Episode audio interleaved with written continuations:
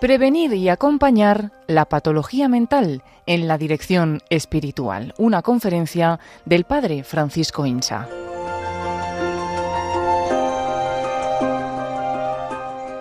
La charla de ahora la habíamos titulado Prevenir y acompañar la patología mental en la dirección espiritual. Por lo tanto, eh, concretamos el ámbito al que me dirijo, personas que acompañan a otras personas sacerdotes, eh, formadores de seminario, pero también eh, agentes pastorales, también religiosas, consagradas, etcétera. Mutatis mutandis, al igual que dije ayer, me parece que muchas de las cosas se pueden también aplicar en otros ámbitos, por ejemplo, en la vida de la vida conyugal o incluso, como antes de ser sacerdotes o consagrados o religiosos o psicólogos somos personas, también creo que nos puede ayudar en las distintas relaciones sociales que tenemos. Si además eh, hacemos que no solamente veamos cómo ayudar a los otros, sino hacer una primera lectura en primera persona, creo que le podemos sacar todavía más partido. Me permito comenzar haciendo un brevísimo repaso a la patología mental, perdonadme los profesionales que estáis aquí, porque es una simplificación muy reduccionista, pero me parece importante para saber de qué vamos a hablar al referirnos a la enfermedad mental. Clásicamente se distinguen tres categorías en la patología mental. Estarían las neurosis, ahora daremos la distinción entre cada una, estarían las psicosis y estarían por último los trastornos de personalidad que merecerían un capítulo aparte, que es cuando no es que tiene una enfermedad, sino que la propia personalidad está alterada. Haremos alguna referencia puntual, pero apenas me voy a referir. Al igual que la psicosis, las voy a descartar también para centrarnos en lo que antes se llamaba neurosis. Ahora mismo se llama patología afectiva o enfermedades ansioso-depresivas, etc. Bien, cuando hablamos de síntomas neuróticos nos estamos refiriendo fundamentalmente a dos. En primer lugar, la ansiedad y en segundo lugar, la depresión, que se caracterizan porque son cualitativamente normales, es decir, a cualquiera de vosotros os pregunto qué es estar ansioso, que es sentirse deprimido, y todos daríais una respuesta muy acertada, porque todos lo hemos sentido en algún momento. Suelen tener naturaleza reactiva, cosa distinta es que la podamos encontrar o no encontrar. A veces hay cuestiones mucho más profundas que son difíciles de encontrar. Y lo que le da el carácter patológico es la desproporción, ya sea en cuanto a su intensidad es decir, que es demasiado mm, elevada la ansiedad que tienes para la causa que lo motiva, vale que estés un poco nervioso porque tienes un examen, pero de ahí a que estés temblando todo el tiempo, a que no pegues ojo en toda la noche, a que estés tan irritable y tan insoportable, hombre, no es para tanto, ¿no? O bien en la persistencia en el tiempo, es normal que haya un estado de ánimo bajo después del fallecimiento de un familiar u otra mala noticia, pero si esto se prolonga durante varias semanas o meses, entonces ya caemos en el caso del luto patológico, por ejemplo, o de otro tipo de patologías. La intensidad también, pues vemos el ejemplo del miedo a, los perros. Pues es normal que un, animal te, sorprenda un poco, pero hombre, si ante un chucho patada de este tipo te asusta, quiere decir que quizás sea un poco desproporcionada. Bien. Por el contrario, los síntomas psicóticos se diferencian en que no son cualitativamente normales, sino que cuantitativamente eh, son anormales. Eh, es decir, eh, de los aquí presentes creo que nadie ha tenido delirios, o sea, creencias falsas de ser el Mesías, de que los ovnis me están controlando, etcétera, ni alucinaciones, percepción sin objeto, ver cosas que no están en la realidad o escuchar cosas que nadie me está diciendo. Patología distinta de la que decíamos no vamos a hablar. Nos vamos a referir sobre todo a la patología neurótica o afectiva, porque es la más frecuente. El clásico cliché del psiquiatra y en medida un poco menor, pero también del psicólogo, es que solamente tratan a los locos. Pues mira, perdona, pero no. Yo, 80% eh, de la consulta, cuando trabajaba en el hospital, era para ver personas externamente como los que estamos aquí, pero que tenían problemas de ansiedad, de depresión, de adaptación, etcétera. La prevalencia vida, es decir, la probabilidad de padecer la enfermedad a lo largo de la vida es muy alta. La ansiedad 25%, la depresión 15%. En cuanto a patología, o sea, la cuarta parte de la población necesitaría, cosas distintas que vaya o no, ir a un psicólogo o a un psiquiatra porque tiene una enfermedad real que necesita un tratamiento profesional y el, por ansiedad y el 15% por depresión. Empezamos hablando de la ansiedad brevemente, distinguir lo que es la ansiedad patológica, que veremos a continuación, de manifestaciones normales de ese estado de, actividad, como el ralentí del coche, uno enciende el coche y ya se pone a no sé cuántas revoluciones. ¿A cuántas? Depende del coche, de la fábrica, del modelo, de, de la potencia que tenga. Bien, pues hay gente que tiene un carácter nervioso, inquieto, activo. Eso tiene un componente genético, temperamental muy importante. Está el miedo también, que es la sensación subjetiva de, inquietud que se siente ante un, evento eh, conocido al cual me tengo que enfrentar. Está el nerviosismo, que es un estado como más subjetivo. Mm, eh, está la tensión, vamos como aumentando en la gradación, todo, cada una tiene sus matices. Está el estrés, que ya estamos rayando entre lo normal y lo patológico, porque esa ansiedad mantenida durante el tiempo si, si continúa, acaba degenerando en enfermedad, acaba afectando al estado de ánimo y acaba dañando a la persona. Manifestaciones, por el contrario, patológicas, podríamos hablar de la ansiedad en cuanto a síntoma, la angustia, esa sensación, aquí vemos el grito de Munch tan representativo y tan utilizado en estos contextos, esa sensación como más íntima, existencial, el pánico, la, ansiedad que no es ya mantenida más o menos en el tiempo a niveles altos, sino picos, crisis de ansiedad, ante las cuales la persona reacciona o con huida, que es la más frecuente, o con mutismo, quedarse bloqueado. Le hice la pregunta y se quedó callado. ¿Por qué? Pues porque estaba en, pleno pánico y, se queda con la mente en blanco. Estos son los trastornos de ansiedad que están reconocidos ahora mismo por las clasificaciones de enfermedades, pero los dejamos aquí porque no quiero eh, perderme demasiado en la parte médica y pasar a la parte más práctica. Tres líneas en relación con la depresión. En primer lugar, es una emoción básica universal. Todos hemos tenido depresión o un estado de ánimo un poco deprimido en algún momento, por lo tanto somos capaces de reconocerlo. Es, desde el punto de vista de estas pasiones clásicas de Aristóteles, Santo Tomás lo explica muy bien, es la sensación que se tiene ante el mal que no se puede evitar cuando a mí me ha caído un mal, ya tengo el suspenso y ese ya me ha caído, entonces eh, lo normal es que me sienta triste. Ahora bien, la clave muchas veces, y ya empezamos a hablar un poco no solo de problemas, sino de soluciones, o de problemas que nos evocan la solución, es en el mal que no se puede evitar. Hay un autor que fue citado ayer, que es Seligman, uno de los fundadores de la psicología positiva, que habló de la indefensión aprendida. Es decir, de personas que desde pequeño han aprendido que haga lo que haga, no voy a cambiar la situación. Lo que se llama el locus de control externo, que quien tiene el poder, el joystick o el mando a distancia de mi vida es una instancia externa, ante la cual yo no puedo hacer nada. Es el, ejemplo de Asterix, cuando se encuentra eh, con los famosos piratas, en uno de los, de los viajes que hace en barco y el, negrito que está arriba de vigía le dice al, enano que es el capitán del barco, se acercan los halos de siempre, ¿por qué no hundimos nosotros el barco y nos ahorramos la paliza? O sea, si ya, si ya sé cómo vamos a acabar, si es solamente porque por lo menos que no nos peguen, ¿no? Pues bien, una persona que ha aprendido a, través de malas experiencias, a través de una educación que no ha sido suficientemente motivante, cuando se encuentre con reveses, va a tener una baja tolerancia a la frustración, no va a tener esa proactividad para encontrar la solución y va a necesitar una especie de reeducación, porque esto de la indefensión es aprendida. Y así como se aprende, se puede también desaprender haremos alguna mención a los errores cognitivos de la terapia eh, racional emotiva. La depresión afecta a distintos niveles, no solamente al estado de ánimo, sino más profundamente a nivel de todo el tono vital. La persona se apaga.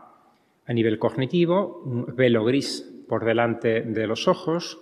A nivel afectivo, efectivamente se siente triste, con ganas de llorar, etcétera. A nivel social, ganas de retraerse, no apetece estar con nadie, lo cual a veces cierra el círculo porque al cerrarse en sí mismo y en su propia pena dificulta la recuperación. Clásicamente se diferenciaba tres tipos de depresión. Una endógena, que sería la dependiente de los eh, neurotransmisores y del cerebro, una neurótica, que tendría más que ver con la personalidad, con esa indefensión aprendida u otros rasgos, y una reactiva, que sería la que se tira ante problemas que pueden dejar más o menos marca. Actualmente este modelo se ha demostrado muy simplístico y el modelo que prácticamente todas las corrientes de psicología tienen en la cabeza es el llamado biopsicosocial, en el cual se tiene en cuenta que en la patología mental en general y en cada una de las patologías hay tres componentes. Uno biológico, faltan neurotransmisores, por tanto, independientemente de la causa, habitualmente para la patología sirven los fármacos. Uno psicológico, en el cual entraría toda mi historia biográfica, mi modo de pensar, mi personalidad, etcétera, y uno social, que es el apoyo social familiar que tenga. En distintas proporciones, pero son los tres instrumentos que se tiene también para trabajar. Querría hacer también una mención al síndrome del burnout, porque está muy de moda y porque, en cierto sentido, eh, como síndrome que es, no es una enfermedad propiamente dicho, pero abarca los síntomas de ansiedad y de depresión. Eh, creo que es más o menos conocido, por lo tanto ni siquiera lo voy a definir, ese sentido de malestar que se tiene, de cansancio, de monotonía, etcétera, ante el trabajo o las obligaciones. Entre los factores causales está la personalidad previa, generalmente esa personalidad perfeccionista, voluntarista, a la que hicimos mención ayer, profesiones de servicio en las cuales se empezó a describir, sobre todo en, el mundo de la enseñanza y en el mundo sanitario. Pero luego se vio también que en el sacerdocio, como profesión de servicio que es, se daba también. Y hay varios estudios muy interesantes del síndrome de burnout en el sacerdocio. Hay un autor que llamaba al síndrome, al síndrome del burnout la enfermedad del don de sí. La persona que se da de sí a los demás se da tanto que se olvida de sí mismo, que tiene también sus necesidades. Esto es algo difícil de entender en ocasiones por gente justo que tiene una mentalidad muy perfeccionista. No tengo que darme, darme, darme, darme. Muy bien. Pero tú te darías al servicio de los demás, a atender pastoral, a escuchar dirección espiritual o lo que sea, sin comer y sin dormir. Hombre, no. Mm, a veces recorto un poco, pero mm, Bien, pues hay otras necesidades que tienes también, que son igual de necesidades, aunque son menos evidentes, la de descansar, la de relacionarte, la de darte unos días de desconectar, etcétera, que si no las atiendes te va a pasar como si no durmieses o no comieses, te vas a hundir. Es más frecuente en mujeres, entre otras cosas por el estilo cognitivo propio de la mujer, pero también por otros factores, no pequeños los factores hormonales, el tiempo de dedicación, el síndrome del burnout, aparece después de un tiempo de, dedicación a esa labor. Después de estar unos años, se mezcla también la edad y aquí mm, hago un paréntesis sobre específicamente el síndrome del burnout en el sacerdocio. Eh, mm, últimamente lo estoy poniendo o llamando la crisis de los 40 en la vida espiritual. Eh, es conocida la crisis de los 40, ¿no? Cuando la persona pues ya ha tenido una cierta inercia eh, en su vida profesional, familiar, pareja o vocacional y llega un momento en el que ve que, por un lado, empieza a renunciar a más cosas de las que tenía. Al principio la carrera profesional es ilusionante y uno va hacia arriba, pero llega un momento en el que llega la fase de meseta. Hay que saber convivir con la fase de meseta. Y esa fase de meseta me obliga a poner también otros instrumentos. Ese concepto de crisis, no ya como momento de agitación, sino como momento necesario desde el punto de vista evolutivo para pasar a una siguiente etapa, porque los instrumentos con los que me he enfrentado a la vida hasta entonces ya no me valen, porque la vida ha cambiado y sobre todo porque yo mismo he cambiado. El ejemplo es la crisis adolescente. Cuando digo que las crisis son necesarias y hablo a padres, me dicen, ¿La crisis adolescente es necesaria? Sí. ¿Y mi niño, con lo bueno que es de siete años, va a tener que pasar la crisis adolescente? Sí. Y a de ti si no la pasa con 13, 17 años, porque la acabará pasando con 30, 40. Y entonces no vas a estar tú para apoyarle. Así que déjale que entre en esa autonomía. ¿Por qué entra el, el niño en crisis adolescente? Porque él ha cambiado sus gustos, sus aficiones, porque lo que la vida espera de él es distinto, espera más responsabilidad en el colegio, la madre le quiere decir que, oye, empieza ya a ocuparte de tus hermanos pequeños, nos vamos solos tu padre y yo, tú te quedas aquí, pero te comportas, etcétera. Entonces, con los instrumentos que tenía el niño de decir, de ser un niño bueno, no le es suficiente. Necesita instrumentos y ni siquiera él mismo se conforma. Pues bien, en la vida espiritual ocurre algo parecido. Y esto además se pone en relación para, no diría complicar, pero sí para completar el cuadro, con las personas que dejan de rezar. Hay algunos estudios muy interesantes en los que hablan de sacerdotes que entran en crisis y con muchísima frecuencia hay tres características comunes. Una que han dejado de rezar. A veces porque hay tantas cosas que hacer en pastoral que no tienen tiempo para rezar. O rezan rápido o mal. Otras veces porque no encuentran gusto en la oración porque quizás siguen rezando como aprendieron en el seminario y han pasado 20 años y así como yo no me relaciono con mis amigos ahora con 46 años como me relacionaba con 20, antes era carcajada, golpes en la espalda, colegotes y eh, arreglar el mundo tal, pues ahora mismo es bastante más sereno, ¿verdad? Y, con una experiencia de la vida, me gustaría decir con más sabiduría, pero por lo menos sí con más, con más experiencia de la vida, y más sereno, pues la relación con Dios en cierto modo también. La tercera característica es sí, perdón, la segunda característica es, primero decíamos, dejar de rezar, no tener dirección espiritual. Ay de aquel que está solo, dice el libro de los Proverbios, que no tiene que le levante cuando cae. Pues todos caeremos, mayor o menor de cosas, pero todos caeremos. Si estamos solos, no tenemos quien nos anime, por un lado, que nos enderece el ritmo y que nos vaya marcando también la cadencia del crecimiento. La tercera es, si Dios no me llena, que me llenen las criaturas. lo que el Papa Francisco llama, con gran acierto, la mundanidad en la vida espiritual. El preocuparme y llenarme de cosas materiales que me dan comodidades, no diría lujo, pero sí esa falta de templanza, ese apegamiento, si uno está demasiado metido en las cosas materiales, pues se puede olvidar un poco de Dios. Bien, los psicólogos tenemos que entrar en la vida espiritual de los pacientes que nos llegan. Este me parece un caso claro en que mi respuesta sería sí. Porque si te llega una persona, un padre de familia en crisis de los 40, eh, con afectación del estado de ánimo y además diciendo, yo creo que eso está en relación con mi mujer, no nos llevamos bien, tú le vas a preguntar cómo es tu relación con ella os queréis, cómo estás fomentando ese cariño con detalles concretos, etcétera. De manera que una de las causas, por lo menos, consigamos arreglarla no solo, sino apoyarnos en algo positivo para sacar adelante esa persona. Análogamente, con un sacerdote, habrá que preguntarle, mm, oye, muy bien, ¿rezas? Pues tienes que tener el mismo amor de Dios esa paternidad espiritual y esa unión con Dios, eh, en cierto modo esponsal también, como si eh, entrarías en la familia. Y si no, no te digo que el psicólogo le tenga que enseñar a rezar, sino decir, mira, yo no entiendo mucho de esto, aunque sí entiendas, pero en fin, para quitarte un poco el lío, ¿no?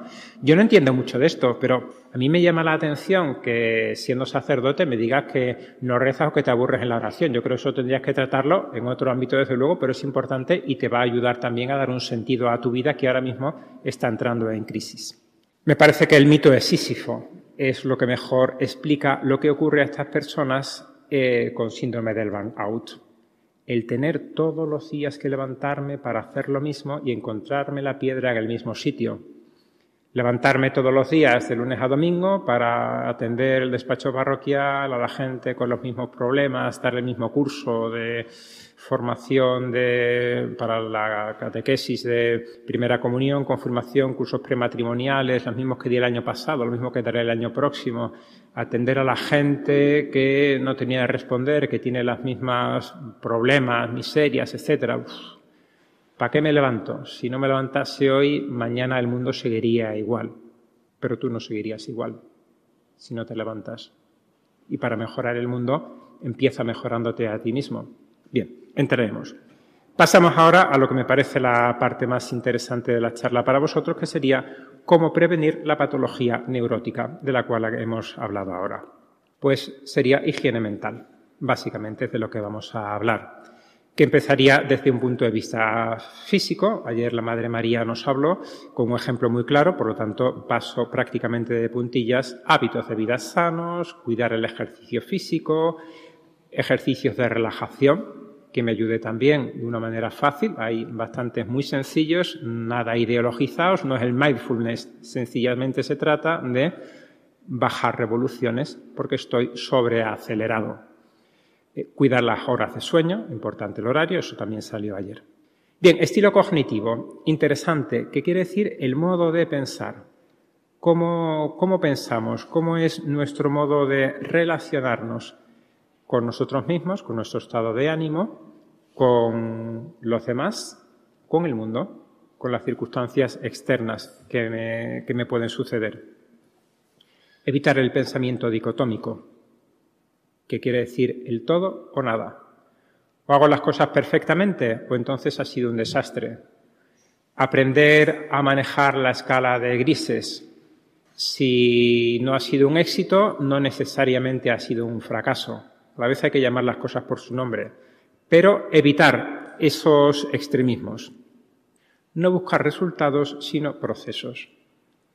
El objetivo nuestro como sacerdotes no es tanto convertir a las almas, sino poner lo que está de nuestra parte para que Dios actúe en las almas al ritmo que Él quiera no, no, no, dejarse llevar porque ha venido más o menos gente, ha habido más o menos frutos, sino porque yo, sinceramente, he hecho todo lo posible. No, porque entonces estamos en el pensamiento dicotómico. Entonces nos hemos equivocado de, de escalón. Porque he hecho más o menos la mayor parte de las cosas que estaban en mi mano. Hay también que relativizar la propia autoexigencia. Pero si yo he puesto mi parte, si he rezado, si la cosa no ha salido, pues bendito sea Dios, no ha sido perdido. Mis elegidos no trabajarán en vano, dice la Escritura. En relación con eso, buscar hacer el bien por hacer el bien, a pesar de que no tengamos ese resultado que humanamente nos viene muy bien y es legítimo. Y hay que saber darse también la enhorabuena. Hay que evitar el síndrome del aguafiestas de sí mismos o del autocenizo, que también está muy metida, tiene que ver con el burnout, tiene que ver con el perfeccionismo. Recuerdo hace unos meses hablé con un chico universitario que estaba en tercero factorial de una carrera, no demasiado difícil, en su cuarto año de carrera, o sea, tenía asignaturas de tercero, de segundo y de primero, porque no había trabajado mucho los semestres anteriores. Bien, al preguntarle qué te ha ido este semestre, estamos en febrero, mal, ¿Por qué? Porque me iba a matrícula de cuatro, he aprobado dos, la mitad. Digo, hombre, esto comparado como te ha ido los tres años anteriores, yo te daría una cierta y discreta enhorabuena, porque has aprobado dos y ha habido semestres enteros en los que no has sacado ninguna. Y él dice, no, eso no tiene mérito, no estudié. Digo, hombre, si una de dos, o sí que estudiaste, porque otras veces no estudiaste y suspendiste, por lo tanto algo debe haber diferencia, quizá un poco, o bien sería la gran noticia, y es que eres muy inteligente porque aprobar sin estudiarlo, aprobar estudiando lo hace cualquiera. Eso es no ser listo, eso es trabajador. Pero lo que de verdad tiene mérito es aprobar sin estudiar. Entonces eres realmente inteligente. Aquí se ve la vena andaluz que, que tengo, ¿verdad? Bien. Hubo que como que ir saltando por encima de las zancadillas que él mismo se ponía para decirle, date la enhorabuena. Vale que no es un resultado excelente, pero, bien, él tenía sus propias heridas educativas, etcétera, tenía los palos que le han ido dando eh, la vida, a sus padres, etcétera, pero hay que darse la enhorabuena. Y esto no es vanidad. La humildad es reconocer y, y aceptar las propias limitaciones, incluso más las propias limitaciones.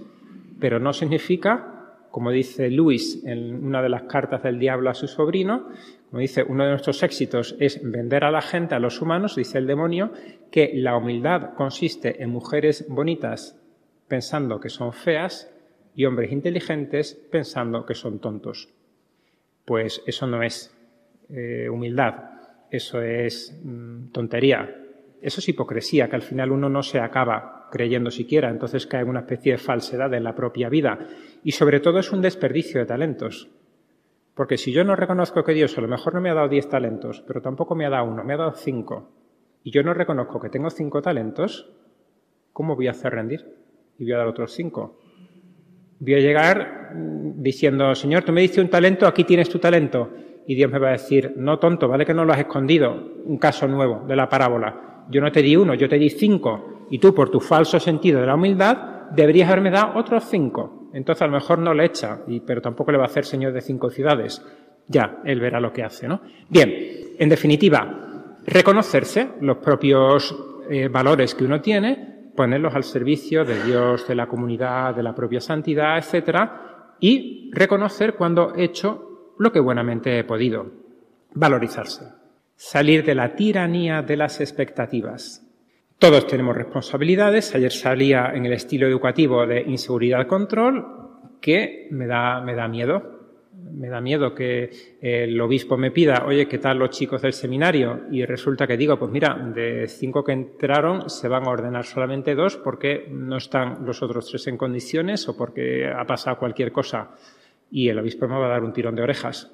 O porque me da mucha pena que el grupo de adolescentes al que trato están dejando en cadena de ir a misa uno detrás de otro y, yo tenía unas expectativas muy altas de que ahí iban a salir familias cristianas, vocaciones a distintas instituciones de la Iglesia y, salir de la tiranía de las expectativas, del deber ser, del debería ser y quedarse en los procesos. Me parece que eso da mucha paz y a la vez tiene también ese sentido de exigencia sana, de la que no tensa, de ese estilo eh, paternal de exigencia que nos ayuda mucho para tirar arriba. Y reconocer y nombrar las emociones. Hay mucha gente que es muy ingeniera. El, ingeniero es el que se funciona, funciona mucho mejor con máquinas que con personas, dentro de la simplificación que estamos haciendo, ¿no? Que si le dices, eh, oye, podrías apretar estos tornillos, lo hace y súper bien, súper eficaz pero si le dices, oye, ¿podrías tener una conversación con esta persona que ha tenido un problema y necesita alguien que le escuche y que le anime? ¿Cómo se hace? Eh, yo recuerdo una de las experiencias quizás de las más duras o por lo menos de las que se me ha quedado de cuando trabajaba en el hospital, de una noche que me llaman de guardia y me dice, mira, ah, tenemos aquí una señora que ha fallecido su hijo en un accidente de moto, la pobre señora está desesperada y, nosotros estamos en UCI no, y tenemos nuestros propios pacientes, no, no, no podemos, ¿te importaría? Eh, bueno, mínimo de no ya profesionalidad, sino humanidad, estar ahí sentado. Para mí fue eh, súper aleccionador, a la vez que eh, muy emotivo también, es una carga emotiva tremenda, ¿no? Escuchar a una madre que acaba de perder a su hijo de 16 años. ¿Qué quería? Bueno, parte de lo que hablamos ayer, de la escucha empática, Hubo, entonces, eh, ni siquiera tenía eh, suficiente formación porque estaba en mi segundo año. Hubo que improvisarlo. ¿Qué necesita esa señora? Silencio, escucha, respeto, valorar, eh, validar sus emociones, de vez en cuando una palabra. ¿Es creyente? Pues vamos a rezar. ¿No es creyente? Pues mm, quizás haya algo en la otra vida. O, no sé, mm, estar, hacerle compañía, para este tipo de personas suelo recomendar ver desde esta perspectiva la película Inside Out. Como veis, no todos los psiquiatras nos dedicamos solamente a recetar pastillas, sino que a veces incluso animamos a la gente a ver una película. Porque si uno se da cuenta de que tiene dentro de sí, de su mente, de su cerebro, estos cinco bichitos continuamente dialogando, a veces de modo no pacífico entre sí, y que de vez en cuando el que toma los controles de la vida es ira y otras veces es asco y otras veces es depresión o tristeza, entonces va diciendo, ah, claro, lo que me pasa es esto, lo que me pasa ahora mismo es que he levantado con el pie izquierdo, pues esto quiere decir que eh, tristeza eh, va a dirigir hoy mi día. Vamos a hacer lo posible para que acabe cuanto antes sin romper nada ni nadie ni a nadie y mm, mañana esperemos que sea otro día. Bien, ese conocer, llamar a, cada uno de los estados de ánimo propio para luego, dijimos ayer, ¿no? La escucha empática acaba con esa devolución, que es decirle, me parece que estás enfadado, me parece que estás nervioso, me parece que esto te ha sentado mal, ayuda mucho. En el trabajo, disfrutar con lo que se hace. es un objetivo y yo creo que en mayor o menor medida se puede disfrutar con casi todo lo que se hace. Y sin pensar en el futuro, en lo que podría haber sido, etcétera, vivir el presente, lo que tengo delante. Vale que no es muy emocionante, muy motivante, pero bien. Y hay añadir desafíos. Y esto es para prevenir el síndrome del burnout. Estamos hablando de prevenir la enfermedad mental. Hay un autor muy interesante y de nombre que es absolutamente imposible de, pronunciar porque es de origen polaco, ¿verdad? Tiene, como habitualmente los polacos, más consonantes que vocales, que escribió un libro, varios, pero este es el más conocido, que es su llamada teoría del flow, el flujo. Y él dice que para una persona que está trabajando hay que combinar la exigencia, el challenge, con las habilidades.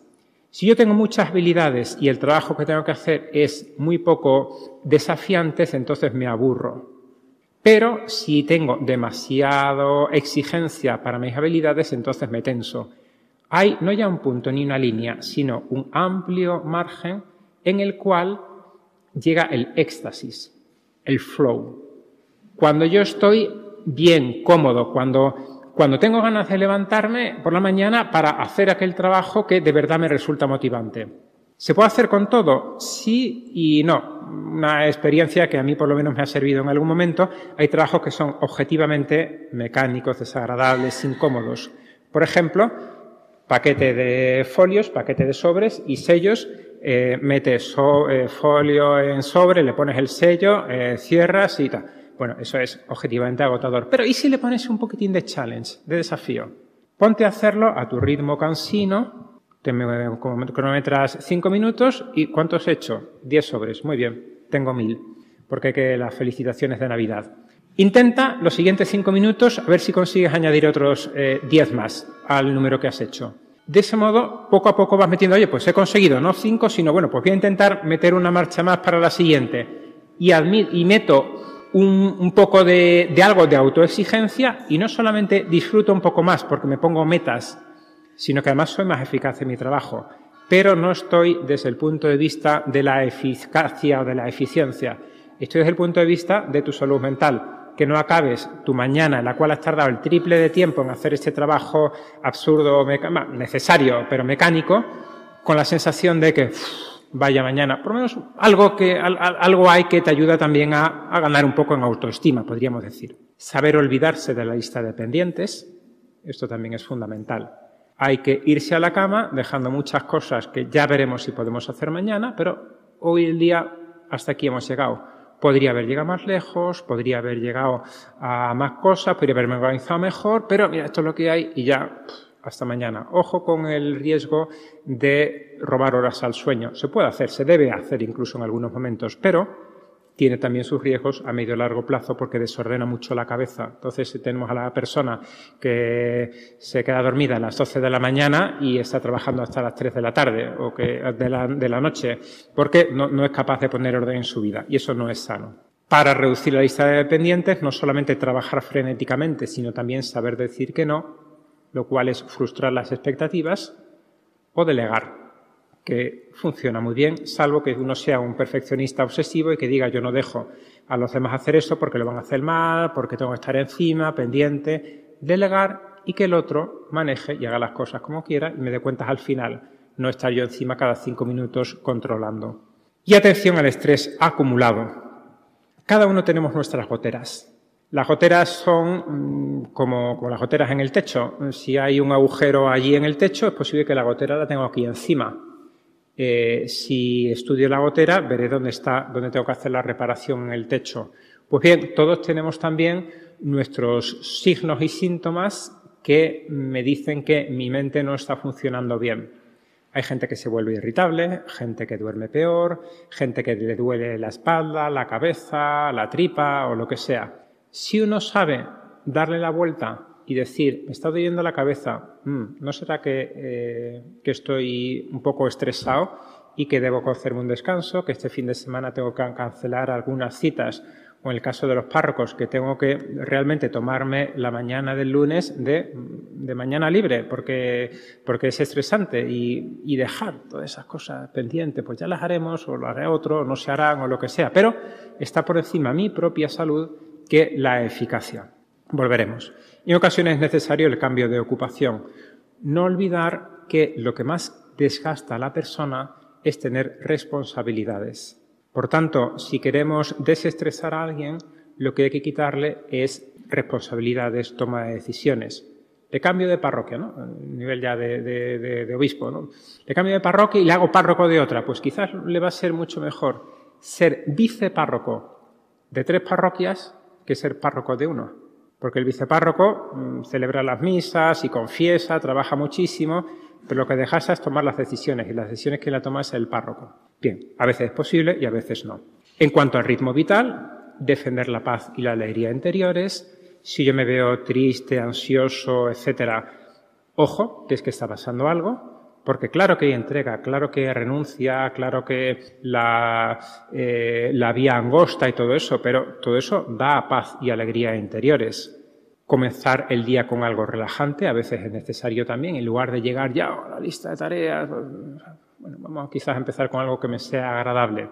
Tener un tiempo de reposo diario, que también me ayude a bajar revoluciones, y la comida, la siesta, ahora que el Papa Francisco duerme la siesta, que es la gran aportación española a la cultura universal. En italiano se dice, en italiano, que tiene también su palabra, el pisolino, se dice la siesta, y en Estados Unidos se dice la siesta también, porque esto es mm, lo que hemos exportado, esto es el concepto que tiene la gente de España, ¿verdad? Bien fomentar el descanso improductivo. No, ¿cómo descansa? No, yo descanso ordenando la habitación, ordenando el ordenador, mandando mensajes. No, no, no, descanso improductivo. Lee, escucha música, ve arte, da un paseo, ve al monte. Es que eso no, eso no rebaja mi lista de tareas, no, pero te va a ayudar a descansar. Y a la vez evitar el descanso pasivo. Me siento en el ordenador y me olvido de, todo lo demás. Estoy solamente viendo vídeos de YouTube. Aparte de las consecuencias morales que pueda tener, uno acaba esa tarde de aparente descanso con sensación de haber quemado sus horas libres con algo que realmente le ha aportado poco, aparte de pura distracción. Transmitir serenidad. Tener paz y alegría para transmitirla alrededor. Si alrededor yo genero tensión, enfado, prisa, mala cosa, mírate a ti mismo. Relaciones. Este es un libro que ha sido citado, que escribimos entre varios profesores de Roma, que me parece especialmente interesante, también en relación con otro libro que he tenido que leer para recensionar hace un par de semanas, escrito por un sociólogo italiano. Si los psicólogos son peligrosos, imaginaos los sociólogos, peor todavía. Bien, tenía, era devastador su análisis real de cómo estaba parte del clero y su interpretación. Datos, interpretación, cosa distinta. Él decía, el clero está tan mal, sobre todo se refería a escándalos sexuales, porque en los seminarios de lo que se trata es de programar a la gente para renunciar a su afectividad y renunciar a su sexualidad.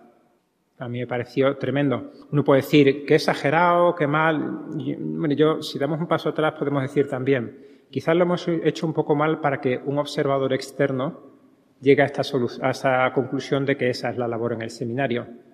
Yo no puedo renunciar a mi afectividad, es decir, a mi necesidad de ser y de ser querido. Yo lo necesito siempre.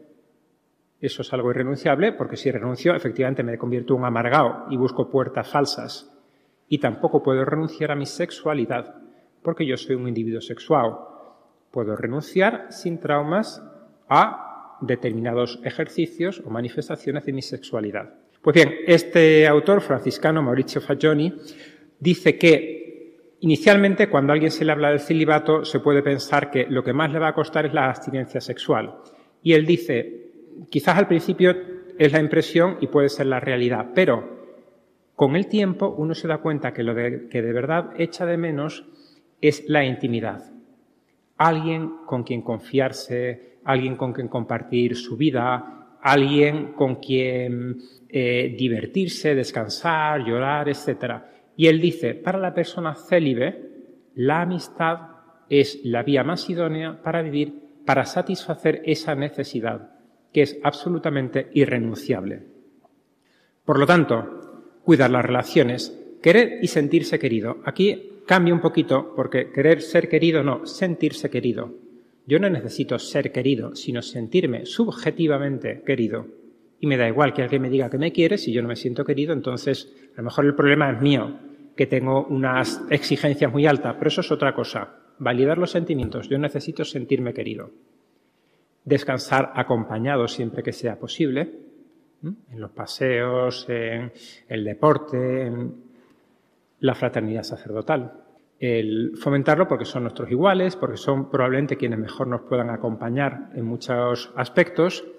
Y los hogares Betania. Esta es una expresión que escuché y, me he quedado con ella porque me parece muy bonita esos matrimonios, familias que, bueno, que enganchamos pues, por la pastoral, entonces ya no son más gente con la que engancho, que viene la hora, sino que se convierte en amigos y en los que entro en su casa y bautizar a sus hijos y a otro la confirmo y la, confirmo, la confirmación, la, la primera comunión y al otro quizás eh, pues la acabaré casando y es algo que es muy reconfortante. No es un sitio en el que yo voy a sentarme y venga, ahora me dejo cuidar, no, no, no, sino son mis amigos, los cuales voy también sin renunciar a que sigo siendo sacerdote y no he venido a ser servido sino a servir, pero a la vez lo leíamos hace dos o tres días en el Evangelio, Jesús cura a la suegra de Pedro y ella se puso a servirles.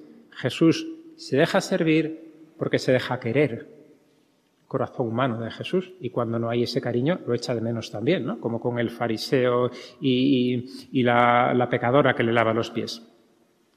Vamos terminando. Vida de piedad. Hay también que adecuar la vida de piedad a esas necesidades. Hay una vida de piedad sana y una vida de piedad que no diría que no es sana, que puede no serlo, pero que hay que ajustar un poco, basada en el hecho de que Dios es mi Padre. Que ocurra lo que me ocurra, los problemas que yo he tenido, Dios es mi Padre y es Él quien guía mi vida, respetando mi libertad y dejando gran parte de mi propia felicidad a mis decisiones. Pero Dios es mi Padre que está conmigo, que me quiere santificar mi verdadera vida, no la que yo querría tener, no aquello que mm, ojalá fuese, no, no, no, lo que, lo que yo tengo, o sea, cómo me voy a convertir en santo, cómo voy a crecer en virtudes, en amor a Dios y a los demás con lo que tengo ahora. Eso es challenge, eso es desafío.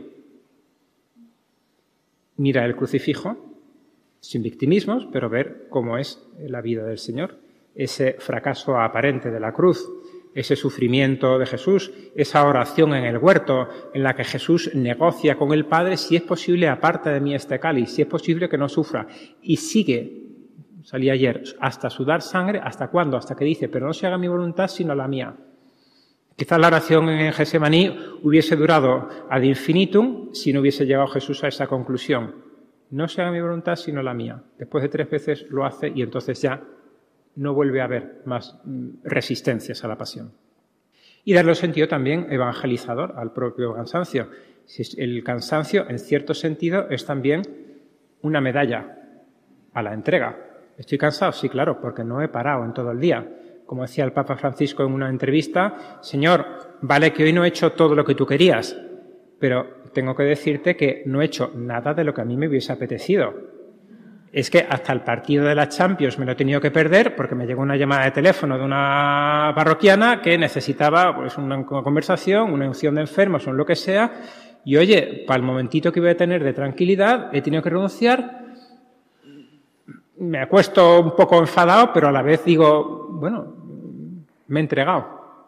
He dado, y esto da sentido a mi vida, a mi entrega, a mi celibato, etc.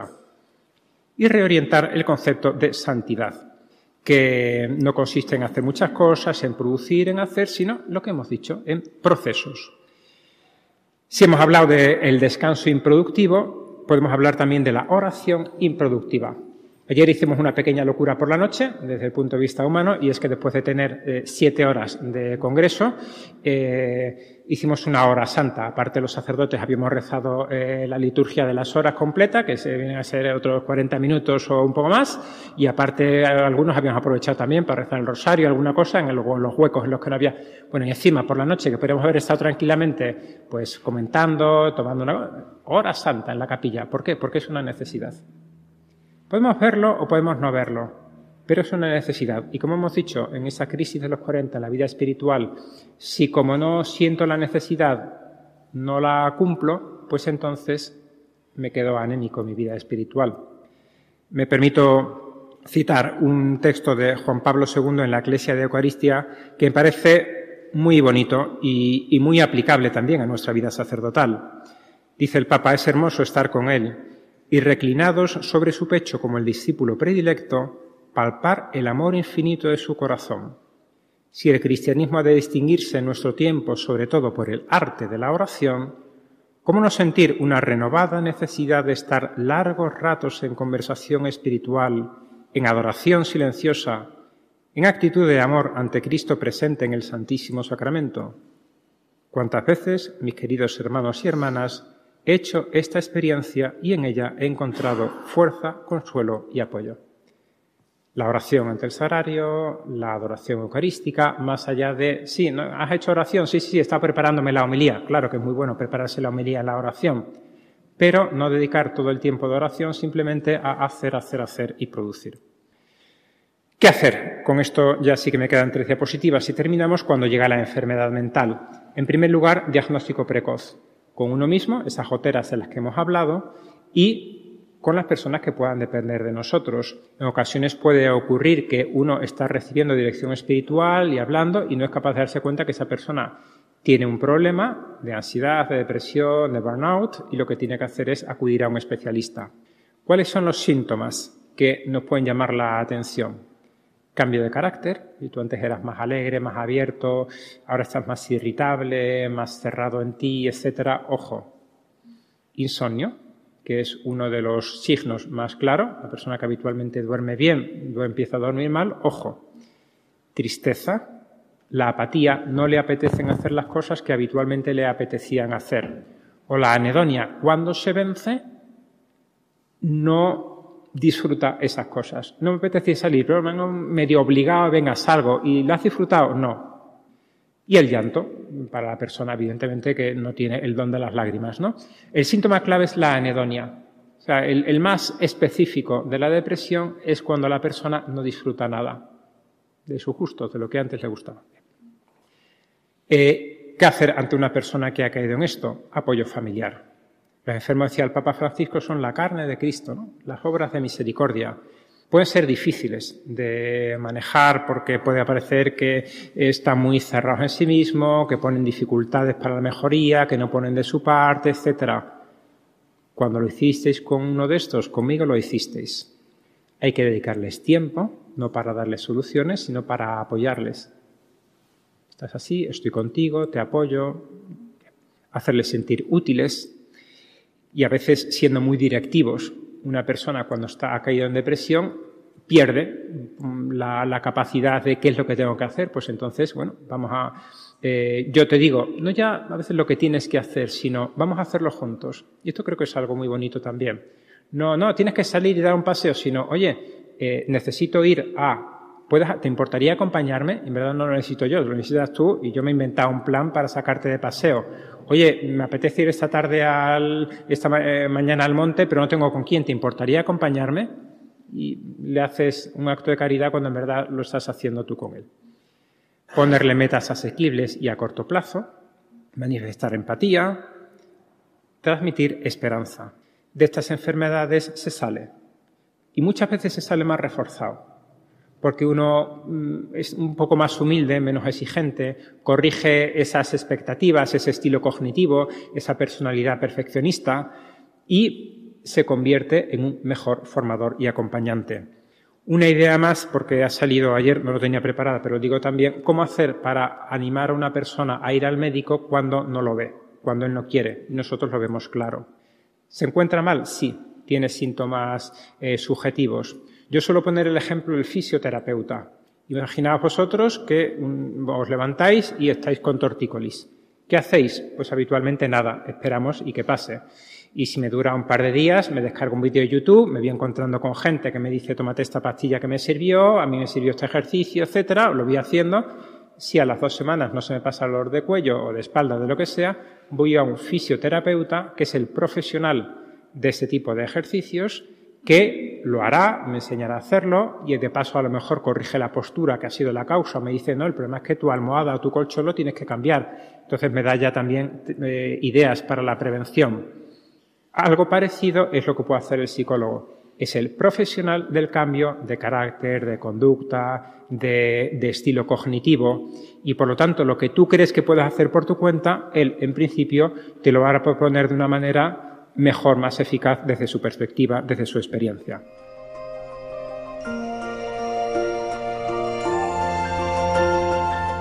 Así finaliza en Radio María esta conferencia del Padre Francisco Insa titulada Prevenir y acompañar la patología mental en la dirección espiritual.